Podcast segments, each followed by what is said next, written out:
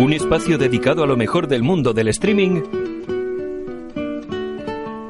con el comentario y análisis de las mejores series y películas que puedes encontrar online.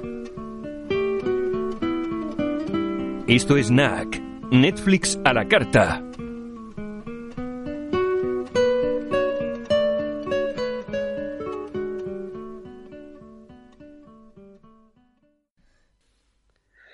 ¿Qué tal, Martín? ¿Qué tal, Antonio? ¿Cómo andás? Bien, aquí en casa con, con en compañía con- de ti, quería decir. Iba a decir contigo, pero no contigo, en compañía, pues estamos unos pocos kilómetros. Unos poquitos. ¿Cuántos serán? Creo que 1200 dos- kilómetros. No, 2000, ¿2000 son? unos 2000 kilómetros. Sí, sí. Yo estoy a unos 900 de Barcelona y tú estarás más o menos así, ¿no? Sí, quizá un poco más, ¿eh? Me parece que Barcelona está de Brescia más lejos que París. Y París son 900. Bueno, pues a 2000 y algo. Nos tenemos que encontrar en Barcelona, Antonio, entonces. Sí, tenemos que hacer allí una quedada, ¿no? Como se dice en el argot. Sí. Bueno, volviendo a NAC, eh, ya casi estamos en febrero, ¿no? Ya mismo estamos en época de Oscar, falta poco. Sí.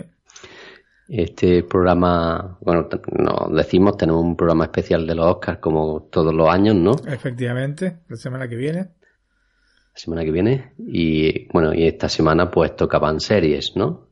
Así es. Yo traigo El Espía de Spy de Netflix y tú. Traigo también otra serie de Netflix, una serie que nos recomendaron en el chat eh, del Netflix a la carta. Nos recomendó Gustavo y Adrián esta serie. La verdad que me gustó mucho, se llama Call My Agent. Bueno, yo sí le, leí que te la habían recomendado, no, no tengo muchos datos de ella, ahora estará pendiente, estaré pendiente a ver lo que nos dices. Muy si bien. te parece, empiezo yo con El Espía. Perfecto. Martín, El Espía es la nueva miniserie creada por Gideon Raff para Netflix. Bueno, lo pronuncio tal cual. Ok. Raff es director y guionista israelí y reconocido por haber creado y dirigido la serie de televisión Prisioneros de Guerra. Hatufim, ¿te suena esa? No, no, Sí. no, No, ¿no? no, no. Creo que la hemos comentado, hemos comentado algo de ella, me suena de haber comentado algo No, no hemos tiempo. comentado una serie israelí, pero no era. No era esta, ¿no? No. No. Bueno, y de la película más reciente, 2019, Rescate en el Mar Rojo, en inglés sería The Red, The Red Sea Diving Resort, o Resort, más o menos, ¿no? Ok. También disponible en Netflix. Bueno, si te parece, escuchamos el tráiler, Martín. Ok, perfecto.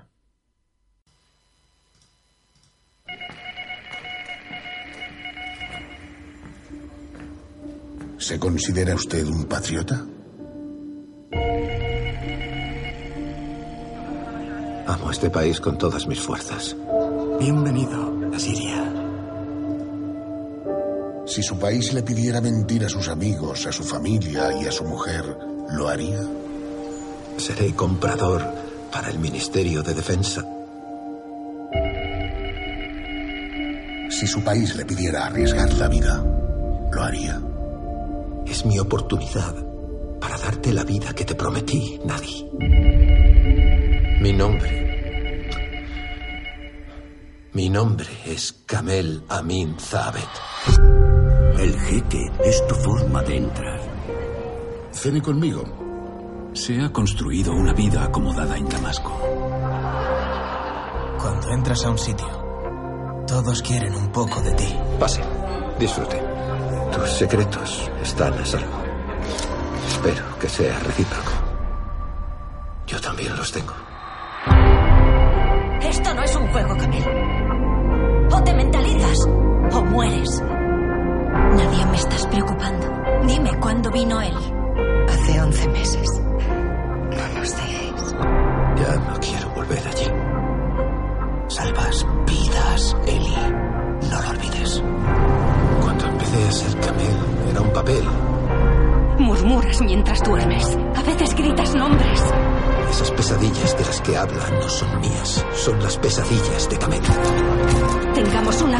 Una conversación honesta sobre lo que hace mi marido. Ya no basta con cambiarme de ropa, no puedo quitármelo. Ahora Kamel no es real. Esa vida no es real. Eres el Cohen, cueste lo que cueste, sigue recordándolo. Un poco tarde para eso.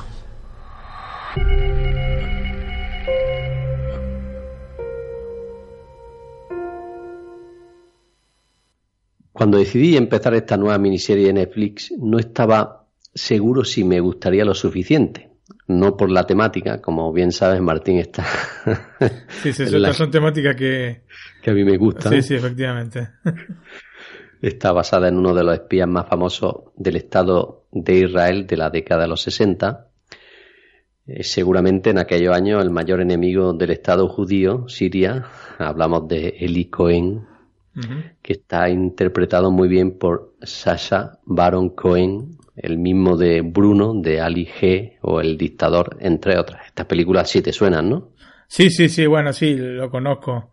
A este actor. Sí, sí, sí. Como he comentado, la serie ha sido creada por eh, Gideon Raff, conocido por Prisioneros de Guerra, la serie israelí que fue inspiración de otra que ya hemos comentado en NAC, eh, Homeland. Eh, The Spy, o el espía, nos recupera la figura de Eli Cohen, su ejecución en Damasco y una historia de espías típica, en la que nos muestra cómo prevalece el bien de un Estado frente a la vida de una persona, ¿no? Mm. Ya sabrás por lo que me refiero a esto, ¿no? Sí. bueno, Martín, si te parece, hacemos la primera pausa musical con The Spy de Ipri Leider. No sé si se pronuncia así, lo dejamos así. Esperemos que sí. Tengamos fe.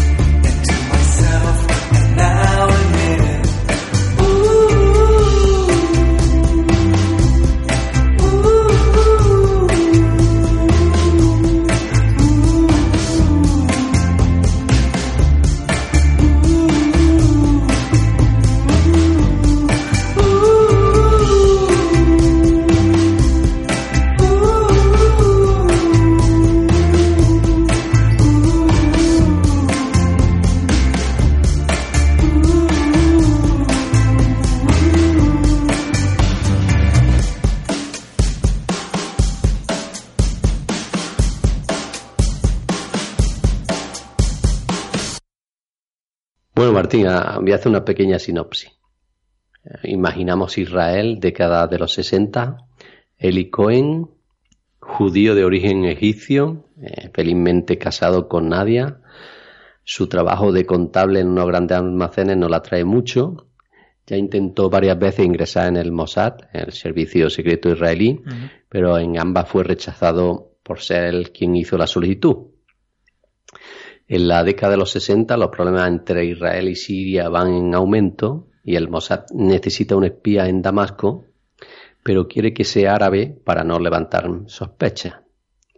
Es entonces cuando Dan y Maya, reclutadores del Mossad, deciden hacer la prueba a Eli Cohen que tanto él ha solicitado. Eli supera todas las expectativas, pero Dan se da cuenta que Eli quiere llegar muy alto, ¿no? O sea, subir muy arriba. Y le comentan que los espías notables acaban muertos, ¿no? El problema no sé si son tan notables. Sinceramente es una bastante particular.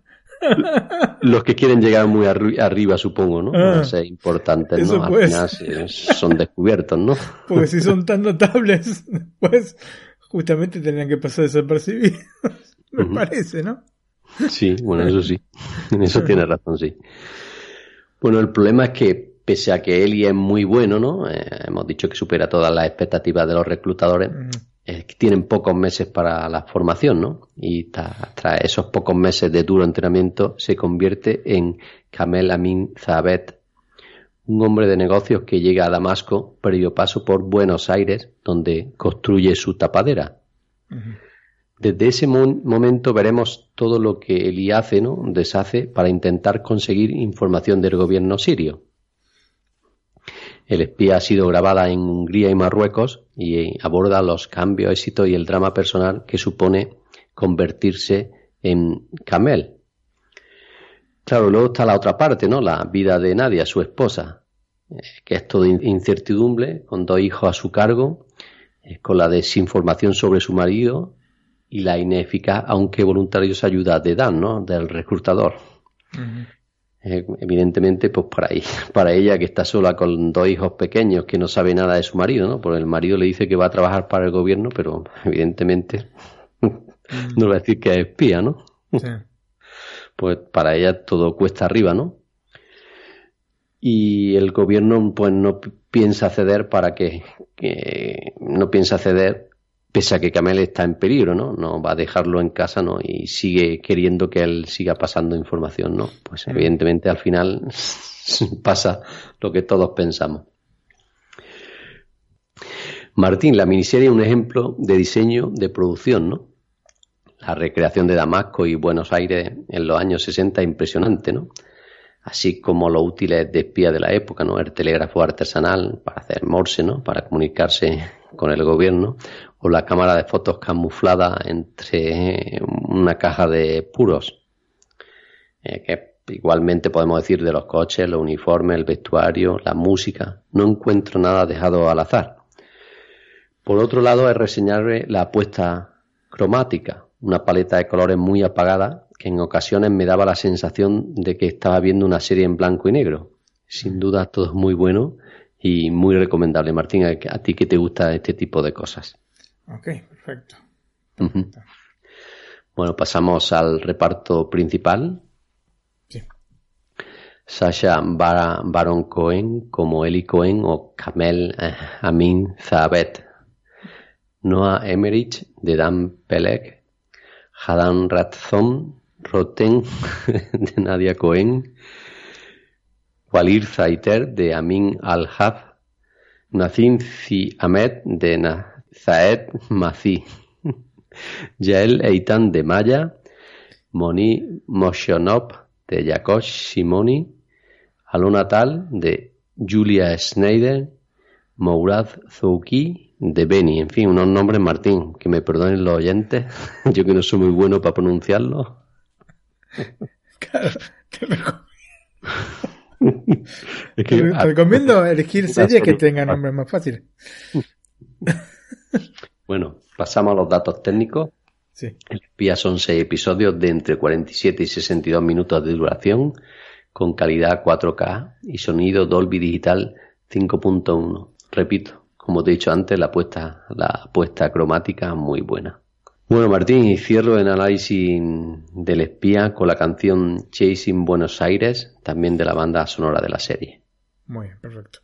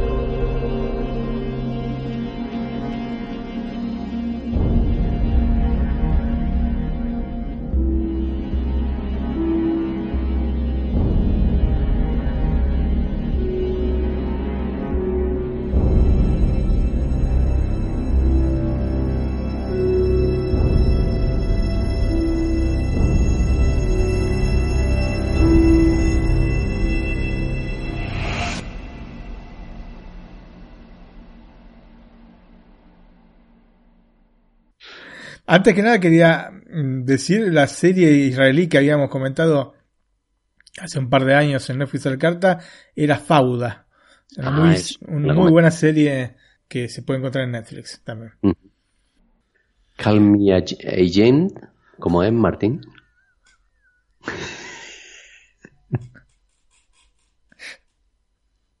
¿Cómo? Call My Agent, ¿no? Agent, Ahí ¿no? está, ahí, ahí me, me- me gustó más. Call My Agent. Ahí está. Bueno, después de esta presentación de Antonio, eh, la serie es Call My Agent. Y la podemos La en- pronunciación que yo hago. la podemos encontrar en Netflix de España y de Latinoamérica. Si querés escuchamos el trailer antes que nada. Perfecto, Martín. Ok. Réponds-moi direct. Est-ce que je peux t'appeler n'importe quel jour de la semaine à 4 heures du matin? Oui. Tu peux commencer tout de suite Donc chaque agent a en moyenne 80 comédiens. On les aide à trouver des rôles, on négocie leurs contrats. On en est où de Cécile de France pour les Tarantino? Noémie, passez-moi le contrat de Guillaume Canet, s'il vous plaît. Voilà, tout de suite. On les accompagne dans la gestion de leur carrière. En échange, on prend 10% de la rémunération. Qui est parti, concrètement Berléand. Qui a frappé l'autre Berléand. Julie Gaillet et Joey Star ont disparu. Non mais ils veulent pas juste faire leur métier 10%, la série qui vous fait découvrir le prix de la célébrité. Mercredi prochain à 20h55 sur France 2. Ce programme est disponible en audio description. Y Antonio, como bien dijiste anteriormente con el tema de los Oscars, estamos en el medio de la denominada temporada de las premiaciones. Una temporada que se ha hecho mucho más estrecha a partir de este año, justamente porque los premios Oscar los han adelantado dos, tres semanas. A partir de este año se van a entregar al inicio de febrero, en este caso, en este año eh, en especial, el 9 de febrero. Hace unas pocas semanas eh, fue el turno de los Globos de Oro con la excepcional presentación de Ricky Gervais, especialmente el monólogo de inicio fue realmente como para enmarcar. ¿no? Luego de esto vinieron los premios del sindicato de actores. El próximo Ujú. 2 de febrero va a ser el turno de los BAFTA y, como bien dije anteriormente, el 9 eh, va a llegar el turno de los Oscars y, repito, vamos a tener un especial la semana que viene donde vamos a repasar todas las películas nominadas como hacemos todos los años. Así que este año son nueve, no, no son pocas, ¿no? una más que, la, que el año pasado y em, películas que ya he visto y yo te digo que son de muy buena factura nuevamente. Lo cierto es que todo este movimiento pone en resalto, este movimiento de premiaciones, pone en resalto mucho más que en el resto del año a todo el mundillo del espectáculo cinematográfico y televisivo. Call My Agent, cuyo título original es eh, Dix Percent, que sería el 10%, que es el porcentaje que ganan los representantes de actores y directores, por lo menos parece que es así lo que ganan en Francia, nos muestra el costado con menos glamour de este universo plagado de estrellas que en la mayor parte de los casos son fugaces, ¿no? Porque al fin y al cabo esas estrellas indelebles del panorama cinematográfico eh, son realmente poquitas.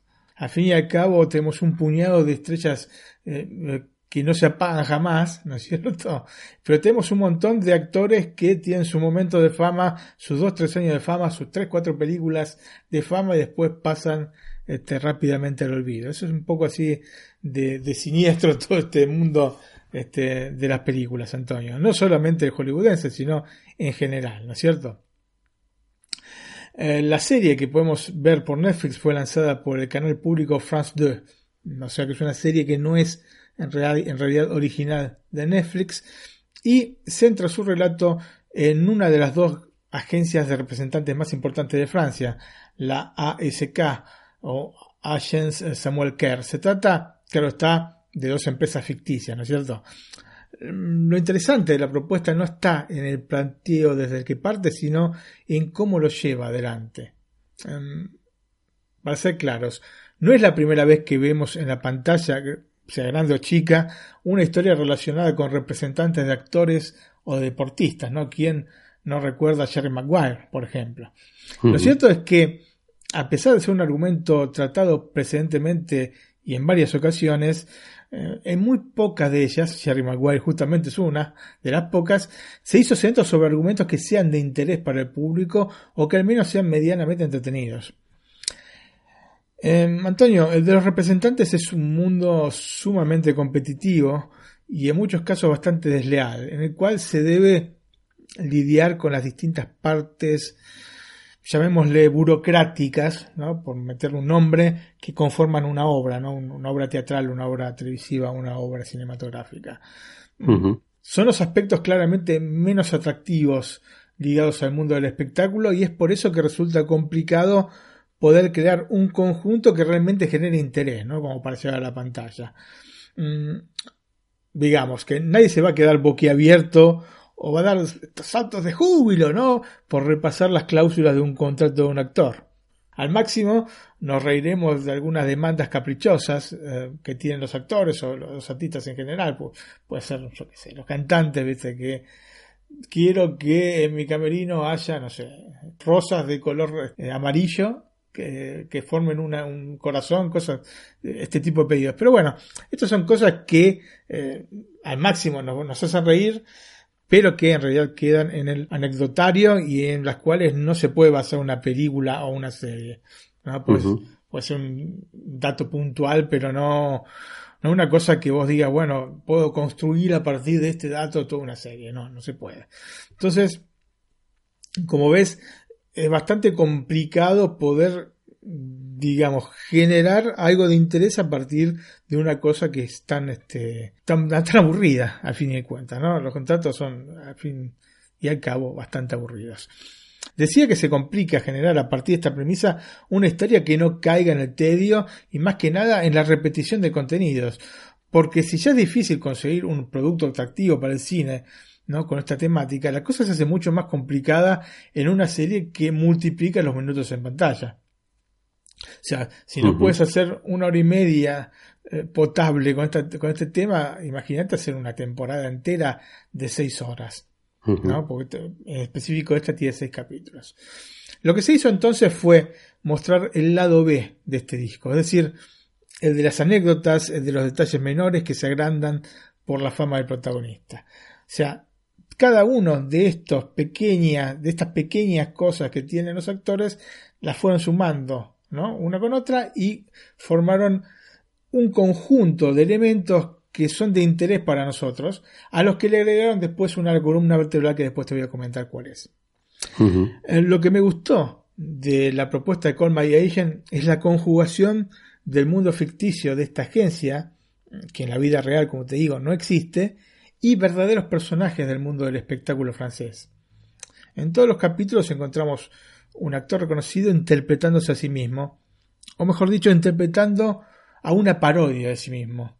Y este me parece que es el punto que marca la diferencia con otros productos similares.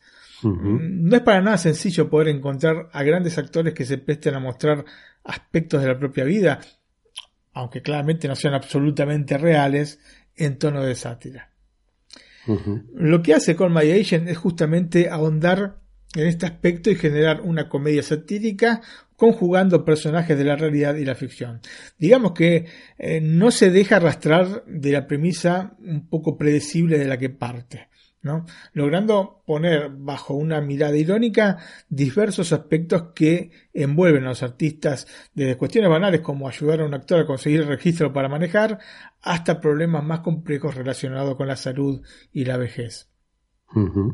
La serie tiene una trama central en la que se desenvuelven las historias de cuatro representantes ligados a esta agencia que en el capítulo piloto ha perdido a su fundador en un confuso episodio con abejas en Brasil. Antonio. La esposa de este hombre quiere a toda costa deshacerse de la agencia que para ella simboliza los repetidos engaños del marido, ¿no? Con distintas actrices. La cuestión es que los cuatro socios minoritarios que han quedado están a la merced de esta situación, no contando con el capital necesario como para poder comprar la empresa. Entonces están ante la posibilidad de ser absorbidos por este, la, agencia que, les hace competencia o directamente de desaparecer, porque no tiene ninguna intención de continuar este, con la empresa la, esposa de este Samuel Kerr. Esa entonces es la plataforma sobre la cual se irán desarrollando imprimis las tramas de los socios, que se llaman Matías Barneville, Andrea Martel, Gabriel Sardá y Arlet Asemar. Cada uno en una etapa distinta de su vida cronológica, ¿no? En distintas edades, y fundamentalmente en una etapa distinta de su vida afectiva. A ellos se suma eh, la historia de eh, Camille Valentini, la hija no reconocida de Matías, que busca un espacio en París y de ser posible fomentar una relación con el padre. Y esto termina de conformar eh, la base del capítulo piloto, que a su vez es el punto desde donde se desarrolla la serie, porque en esencia estos elementos que te estoy comentando son los que van a permanecer constantes durante el desarrollo de Call My Agent. Ahora, desde ya que, como suele suceder con este tipo de producto y en este tipo de formato, con muchos protagonistas e historias románticas que se van entrecruzando, conforme se va alargando la serie en capítulos y temporadas, la historia central termina convirtiéndose en una especie de telenovela. Esto realmente lo debo decir así, dice llanamente. Pero esto pasa con la mayoría este, de las series que tienen este tipo de formato, Antonio. Por ejemplo, Friends, ¿no? Salvando la diferencia, porque son dos cosas distintas, pero termina siendo una telenovela, ¿no es cierto? Sí. Lo importante es que la serie jamás pierde este tono de comedia. Por momentos, comedia de enredos, ¿no es cierto? Que sumado a las historias con estas estrellas del panorama artístico francés y en muchos casos internacional, le dan un toque diferenciador y una frescura que termina conquistando al espectador.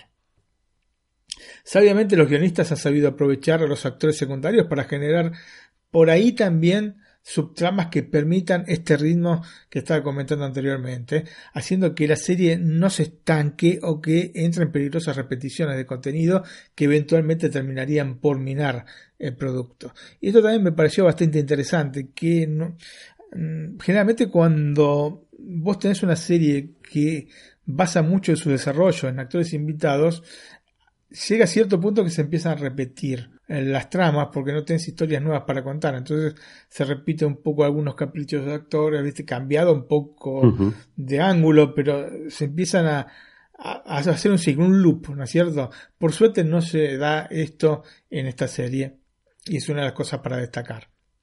Call My Agent sabe jugar con diálogos jugosos y situaciones divertidas a las que agrega algunos toques de calidez este, en la medida justa, ¿no es cierto? No es que estamos ante un producto así tipo melodramático o demasiado acaramelado, sino que tiene sus gotas de, de calidez, de momentos, este, digamos, tocantes, pero sabiamente distribuidos dentro de estos 18 capítulos que tenemos en Netflix. No es para nada sencillo poder coordinar todo este volumen de contenido como para poder concretar un resultado que resulte homogéneo. Sin embargo, los guionistas se las ingeniaron para poder meter todos estos elementos en juego, manteniendo una estructura narrativa, yo diría que equilibrada, dentro de todos estos capítulos. Que, por otra parte, no son tantísimos capítulos, ¿no es cierto? Porque al fin y al cabo son 18.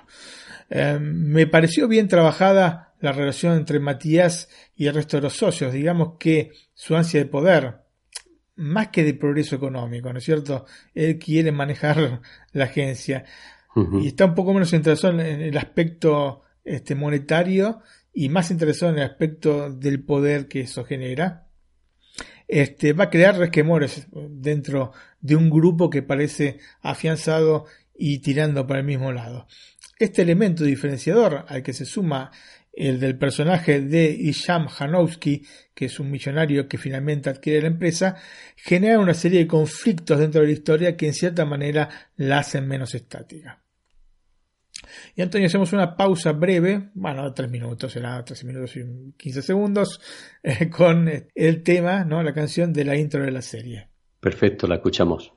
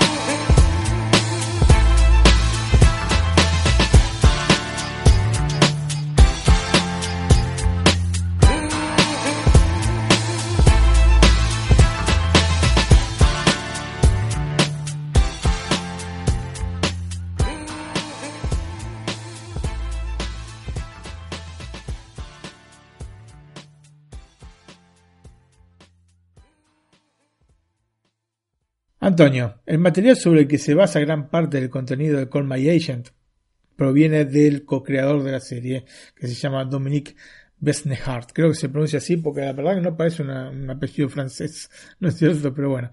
Este Besnehart es un actor y director que pasó más de 20 años trabajando como agente. De hecho, era uno de los más conocidos de Francia. Tanto es así que la mayor parte del cine francés contemporáneo ha pasado por la órbita de este buen señor. Ha trabajado con casi todos los grandes del cine francés de las últimas décadas y justamente de su infinita libreta de contactos es que llegan los invitados de renombre a la serie. A esto se suma lo que constantemente dice Bessenhardt a la prensa cuando se le pregunta sobre el tema, ¿no? Que es que todo lo que vemos en la serie sucedió realmente, aunque claramente está matizado en algunos momentos y girado en tono de comedia, ¿no es cierto?, en otros. Claramente aunque sean hechos reales, no están necesariamente vinculados con las estrellas que lo interpretan. O sea, no necesariamente porque un actor haya hecho un determinado papel dentro de la serie, ese papel es el, de su vida real, es probablemente de otro actor, ¿no es cierto? Un ejemplo claro de esto es eh, el de uno de los mejores episodios de la serie, que es el de Cannes, en el final de la segunda temporada, ¿no? Van al festival este, de cine de Cannes y así se nos presenta a Juliette Binoche, que accede al escenario para dar un discurso que está, digamos que fuera de los cánones del festival. Y esto en realidad está tomado de un famoso discurso de presentación de la Palma de Oro que realizó Sophie Marceau en 1999. Aparentemente, yo te digo que yo no vi el discurso y yo no sé qué había tomado esta muchacha antes de, hacer esta presentación, pero era algo bastante fuerte, Antonio, porque la verdad que mezcló cualquier tema en esta presentación, ¿no? Tanto es así que fue silbada y abucheada después de estas divagaciones que hizo sobre que era malo Cannes como digamos como festival, los niños mezcló, metió también la guerra, un discurso que no, bueno, no tenía ni pies ni cabeza. Eh, y que por otra parte le da razón a Ricky Gervais, ¿no? Cuando les pide a los actores que no intenten usar el momento en el que aceptan un premio para pasar por santos y observadores de la moral mundial de alguna manera. Lo cierto es que Besnehar sabía todo sobre este momento que vivió la actriz porque en esa época era justamente su representante. En realidad, las celebridades que participan en Call My Agent, como no podía ser de otra manera, son tratadas con cariño, ¿no? Y se nos presentan como lo que son, personas reales en el mundo real. No vamos a encontrarnos entonces con la exuberancia que pueden tener las divas gritonas o los déspotas creídos de su importancia vital en el andamiaje de la sociedad, sino con seres humanos con temores como cualquiera de nosotros, ¿no? como cualquiera que hayamos conocido.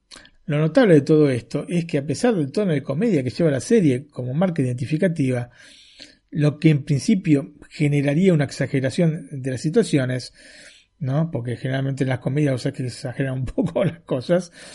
Eh, todos, protagonistas e invitados, reaccionan a los elementos que los circundan de manera sumamente natural. Y esto sin duda le da un plus a la serie porque en definitiva y a pesar de las situaciones insólitas termina generando momentos creíbles. Esto quizás se dé, Antonio, por el hecho de que este Bessenhard, o Bessenhard mejor dicho, em, habiendo sido representante de tantos actores, haya recogido una serie interminable de anécdotas. Entonces, cuando mm, generalmente las cosas provienen de la realidad, después pasadas, digamos, a la pantalla, terminan siendo bastante más creíbles.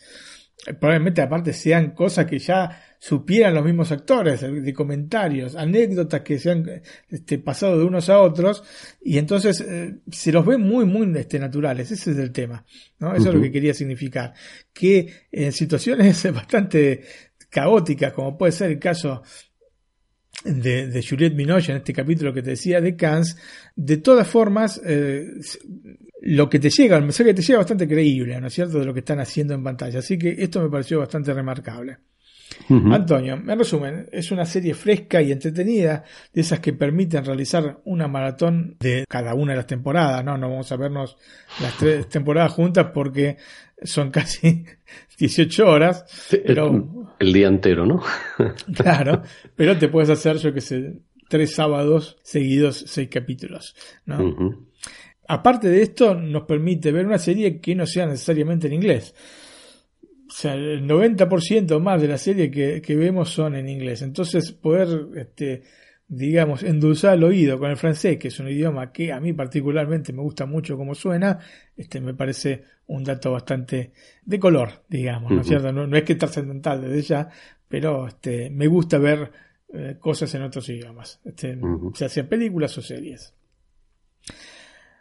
Pasamos a los datos técnicos, Antonio. La serie cuenta con tres temporadas y la cuarta que se va a estrenar justamente en este año 2020.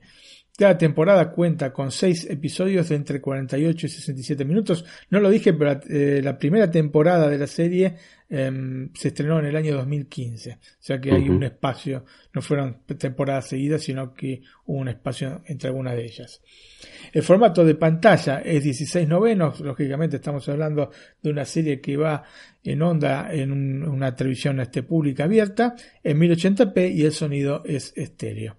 Los protagonistas son eh, Camille Cotin como Andrea Martel, Thibaut de Montalbert como Matías Barneville, Gregory Montel como Gabriel Sardá, Liliane Robert como Ariette Asemar, eh, Fanny Sidney como, como come, se me salió en italiano, como Camille Valentini, eh, Steffi Selma como Sofia Le Prince, Nicolas Mori como Hervé André Jesac y Asad Bouab como Hisham Hanowski. Entre los muchos invitados este, en la serie encontramos a Isabelle Adjani, Juliette Binoche, Christopher Lambert, Isabelle Huppert. El episodio de Isabelle Huppert es realmente fantástico, fantástico. este, uno también de los que más me gusta. El de Cans y este de Isabel Huppert son los que más me gustan. Mónica Bellucci, Jean Dujardin, Audrey Fleurot, Claude Lelouch y un larguísimo etcétera. Muy, muy recomendable esta serie y le agradezco nuevamente a Gustavo y Adrián por este, haberla recomendado en el chat de Netflix a la carta. Antonio, te quería comentar aparte, o recomendar, mejor dicho, dos, em, dos series que son dos series de documentales, así brevemente, no, no, no hace una, no voy a explayar mucho sobre el tema, nada más un par de cositas como para que este, las vean. Uno pertenece al Disney Plus, así que como sabes, esta semana Baby Yoda nos dijo que adelantaban una, una semana la salida aquí en Europa para el 24 de marzo. Así que estamos esperando la salida. En tanto, nos gozamos este Disney Plus de los Estados Unidos. Eh, la serie es The World According to Chef Goldblum o El Mundo según Chef Goldblum. Una de las pocas series que ya ha recibido la renovación para la segunda temporada. Es una serie, Antonio, de 12 capítulos, 12 documentales que todavía inclusive no terminaron de, de salir, porque están saliendo en estos días. Este, Justo hoy sale el último capítulo, son 12, como te digo, de aproximadamente media hora cada uno, en el cual, o en los cuales, mejor dicho, Jeff Goldblum, el actor Jeff Goldblum, el de Jurassic Park, el de la mosca, ¿no es cierto? El señor Mosca nos habla de cosas que le interesan, eh, digamos, a partir de elementos que son este, de su interés, sobre los cuales, digamos, profundiza con una muy buena gráfica, está muy bien presentada la serie, con gráficos que, que van apareciendo en la pantalla, con eh, un Jeff Goldblum que realmente es simpaticísimo, em, más simpático de lo que yo creía, ¿no es cierto? Pensaba que era una persona algo extraña, pero eh, realmente muy, muy simpático, y con temas como, por ejemplo, yo qué sé, en el primer capítulo hizo zapatillas, y habló de zapatillas, de, de Nike y de otras marcas, y convenciones donde hay gente que va y se compra, no sé, 100 pares de zapatillas este, de ediciones especiales, los precios que pagan, o sea, un poco todo el... Muy, o no es un documental, digamos, no te van a mostrar cómo se fabrican las zapatillas por ahí. O por ahí sí, dependiendo del caso, ¿no es cierto? Sino que va, digamos, a las cosas que le gustan a él y a la, investigación que puede ir llevando este, a cabo Jeff Goldblum. El segundo capítulo es eh, sobre los helados, después tiene un capítulo sobre tatuajes, sobre jeans, sobre asado barbacoa, barbecue, como le dicen en Estados Unidos, sobre juegos, bicicletas, este café, en fin, Antonio, una cantidad este, de temáticas que es muy este, disímil una con otra, pero que son muy amenas, porque son media hora que se pasa muy rápidamente tiene todo este complemento gráfico que, mm, digamos, le da mucho ritmo a la serie. La otra que quiero recomendar es una serie de Amazon Prime Video que salió hace poquísimo. Se llama James May, nuestro hombre en Japón. Fantástico. James May, eh, no sé si vos lo conocés, pero em, participa en una, o digamos, participó en dos series. Una que todavía está este, circulando, también de Amazon Prime Video, que fue el motivo por el cual Amazon Prime Video salió unos meses antes acá en Europa, que se llama The Grand Tour, ¿no? que es, digamos, la continuación de Top Gear. Top Gear sí, creo que sigue este, existiendo el programa, un programa de la BBC en los cuales se hablan de autos. Tenemos algún que otro conductor del programa que es un poco polémico, este, estamos hablando de Jeremy Clarkson, pero en realidad son series em, bastante, bastante amenas, ¿no? Sea este, de Grand Tour como Top Gear, especialmente si te gustan los autos. Vos, Antonio, que te gustan, yo sé que seguramente habrás visto en alguna ocasión alguna de estas dos series. Las dos, no todos los capítulos, pero sí las dos. Son series que, desde el punto de vista gráfico, a, diferencia de The World According to Jeff Goldblum, no están trabajadas pero sí están trabajadas desde el punto de vista fotográfico. Son fantásticas. Y en 4K mejor. Son de las mejores cosas. Si ustedes quieren, se compran una televisión 4K y quieren ver un programa demo en el cual vean paisajes, vean este, eh, en este caso autos de lujo, con la máxima definición, el equilibrio de color perfecto, vean este programa de Grand Tour porque realmente es maravilloso, maravilloso en ese sentido. Bueno, te decía, James Main justamente es uno de los tres conductores de, estos dos programas que te mencionaba, e hizo una serie de, este, realidad es un viaje de, de, algunos meses que hizo a Japón en el cual grabó una serie de capítulos que conformaron esta temporada que podemos ver en Amazon. Se llama, la serie se llama James May, Our Man in Japan o James May, Nuestro Hombre en Japón son poquitos capítulos, ¿eh? son eh, seis capítulos de también más o menos una hora de duración y nos muestran la otra cara de Japón, es cierto? No, nos van a mostrar las cosas típicas por ahí este, que vemos en otros programas, si bien sí, lógicamente vamos a ver este, mm, una academia de anime, justamente una academia de anime donde estuvo, o de manga mejor dicho, donde estuvo mi hija este, el año pasado, Después, eh, yo qué sé, muestran no solo Tokio, sino que muestran Osaka, muestran este,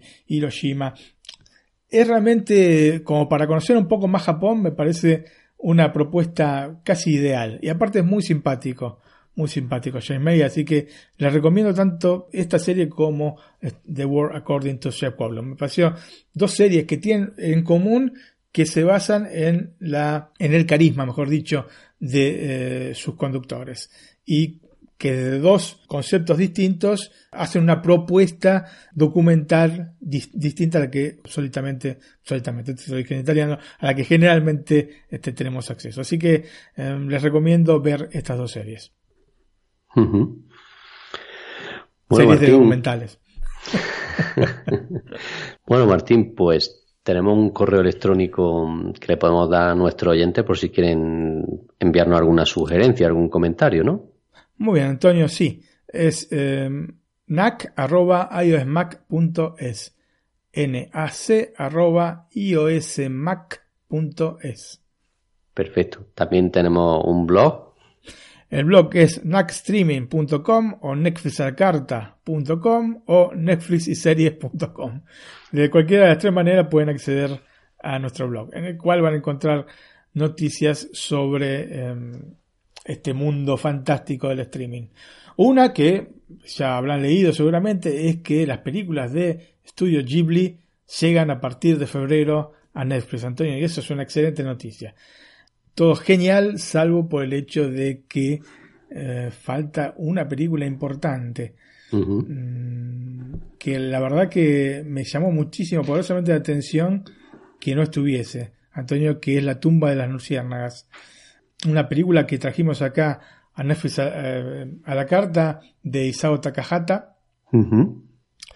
Y realmente no, no llego a comprender el por qué. Supongo que tendrá los derechos Movistar. Creo porque Movistar estaba aquí en España. Mm, sí. Lo que yo no sé es por qué no llega en general. No, no, no sé, no sé. Yo, eh, porque no es solamente en España que no está, no está en ningún lado. No sé. Sinceramente me. Lo mismo llega en unos meses. ¿no? Esperemos que sí, porque aparte es la única película que faltaría de todo el catálogo de Ghibli.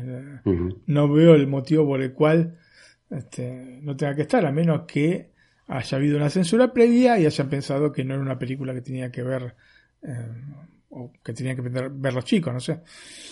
Sinceramente no, no llego a comprender el motivo por el cual no está esta película que es fantástica.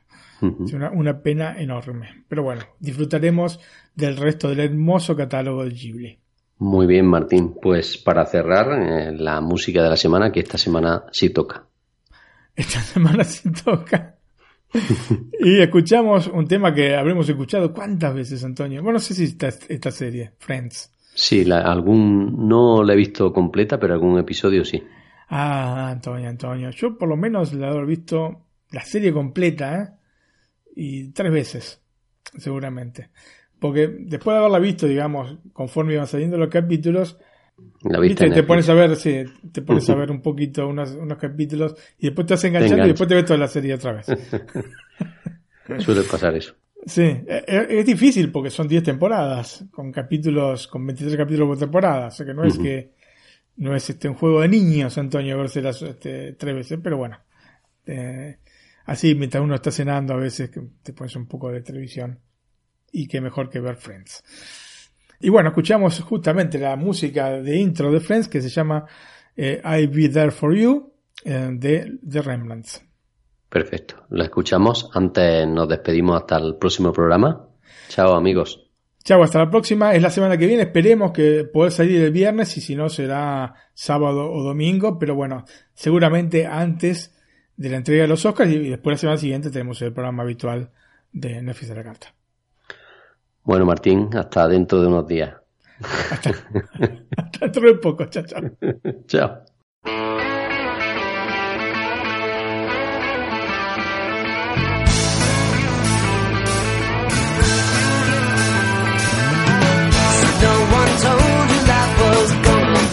swayed. Your job's a joke you broke. Your